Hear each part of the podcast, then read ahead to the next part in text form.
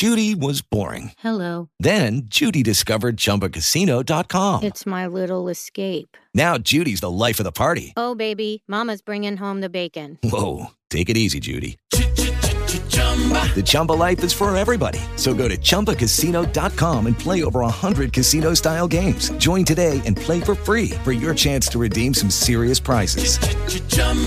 ChumbaCasino.com. No purchase necessary. Void where prohibited by law. 18 plus terms and conditions apply. See website for details. Hello, it is Ryan, and I was on a flight the other day playing one of my favorite social spin slot games on chumbacasino.com. I looked over the person sitting next to me, and you know what they were doing? They were also playing Chumba Casino. Coincidence? I think not. Everybody's loving having fun with it. Chumba Casino is home to hundreds of casino style games that you can play for free anytime, anywhere, even at 30,000 feet. So sign up now at chumbacasino.com to claim your free welcome bonus. That's chumbacasino.com and live the Chumba life. No purchase necessary. VGW. Void were prohibited by law. See terms and conditions. 18 plus. Antes de comenzar este podcast, quiero recomendarte Anchor, la aplicación que ha hecho posible que el día de hoy te traiga estas historias. Déjame contarte que gracias a Anchor yo puedo llevar estos relatos a varias plataformas con solo un clic. Y esto no es lo mejor. Lo mejor es que tú también puedes hacerlo. Comienza el día de hoy con tu aventura en Anchor. Descarga la aplicación y relátale al mundo lo que más te apasiona. El mundo está lleno de misterios, de cosas terribles y de otras más que nuestra mente no alcanza ni alcanzará jamás a comprender. Los hechos sobrenaturales son, con el pasar de los años, más evidentes e imposibles de negar. Y aunque llegue un momento en nuestra vida que querramos subir hasta lo más alto de la tranquilidad de nuestros pensamientos, nos caemos desde allí al darnos cuenta que esos temas que provocan nuestras pesadillas existen, aunque por temor no lo aceptemos. Y es precisamente una de esas historias las que nos reúne hoy aquí. Ed Warren y su esposa Lorraine fueron personas que se dedicaron toda su vida a investigar infinidad de casos en los que no cabía otra explicación más que la existencia de seres del más allá. Un año después de la muerte de Ed, Lorraine fue solicitada de forma desesperada en los alrededores de Monroe, en el condado de Fairfield. Quienes la llamaban era una familia que tenía algo que contarle referente con una muñeca. Resulta que el juguete había regresado a casa después de varios años que se habían deshecho de ella. Y esto fue lo que sucedió. En el año 1980, a una niña de 7 años de edad le regalaron una muñeca, que fue a su acompañante y su juguete preferido. La niña tenía problemas del habla, y a esa edad la única palabra que decía era Lily, nombre con el que se refería a la muñeca, y así es como la llamaron. La familia se daba cuenta que la relación que la niña tenía con Lily era de más especial. No se le despegaba para nada, por ninguna razón ni ningún motivo. Y cada que la nena cambiaba de lugar, tenía que ir acompañada por el juguete. La madre, en algunas ocasiones, escuchaba susurros entre la niña y la muñeca, a pesar de que ésta tenía problemas del habla. Un día, la tragedia llegó a la vida de la familia.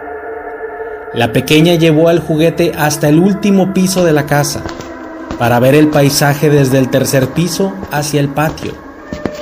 Cuando llegó, resbaló desde el ático hasta el jardín, provocándole inmediatamente la muerte. La familia, en un acto de respeto y amor por la pequeña, enterró a la muñeca, su íntima compañera, con ella. Y he aquí cuando los problemas empezaron. Una mañana, la muñeca regresó a la casa siete días después de haber sido enterrada. Eso perturbó muchísimo a la familia, pues no se explicaban cómo había sucedido tal cosa. Aún así, decidieron guardar a la muñeca como un acto de nostalgia y que los ayudara a recordar un poco a su hija. Pero el juguete tenía otros planes.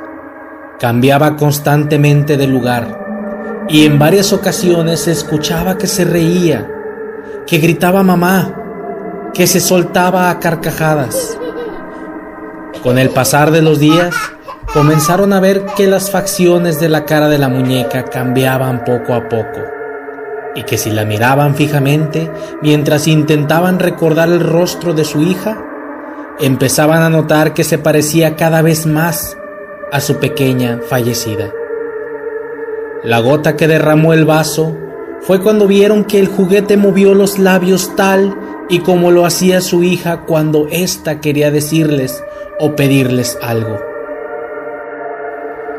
Fue a partir de ahí que las cosas ya habían llegado a un límite peligroso y entonces la familia decidió llamar a Lorraine para donar a la muñeca al Museo de los Warren. Cuando la señora Lorraine se encontró con la muñeca, se dio cuenta que era algo más que simplemente un espíritu atrapado en ella. Lorraine relata que sintió que dentro de la muñeca había una entidad maligna que lo único que quería era estar cerca de algún niño por medio de la muñeca para apoderarse de su alma y venir al mundo de los vivos. Esto significaba que al igual que a Annabel, estaban utilizando a esta muñeca Lily como un conducto de conexión entre este mundo y el mundo de lo sobrenatural. Cuando se llevaron a Lily al museo, las cosas no mejoraron ya que Lorraine la encerró en una caja de madera con más de 10 indicaciones de advertencia y peligro de que nadie se acercara a ella. En una ocasión, un hombre le pidió a Lorraine una oportunidad para comunicarse con la muñeca fuera de la caja, ya que este individuo argumentaba que él sí era capaz de escuchar y entender a este tipo de entidades que se apoderan de los cuerpos materiales. Lorraine lo pensó por un rato, pero luego de unos minutos terminó accediendo. El hombre acercó a Lilia su oído y escuchó que ésta le dijo su nombre. La persona se espantó muchísimo y ya no pudo seguir con la conversación. Sintió como si se hubiera quedado en el limbo, sin habla se fue a su casa y al día siguiente amaneció muerto.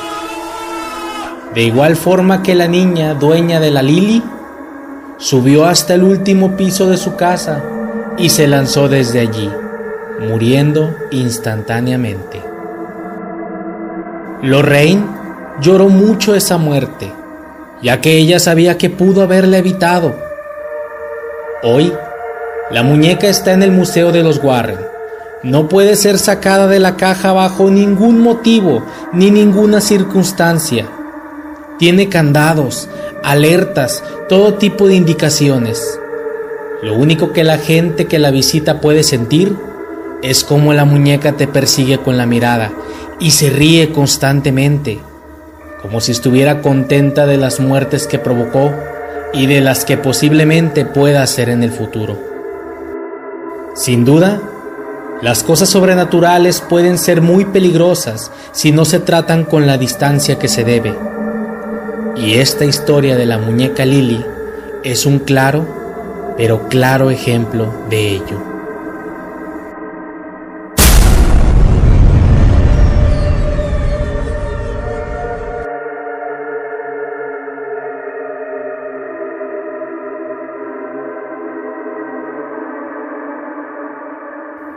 Si el video te gustó, por favor regálame un pulgar arriba y compártelo con tus colegas.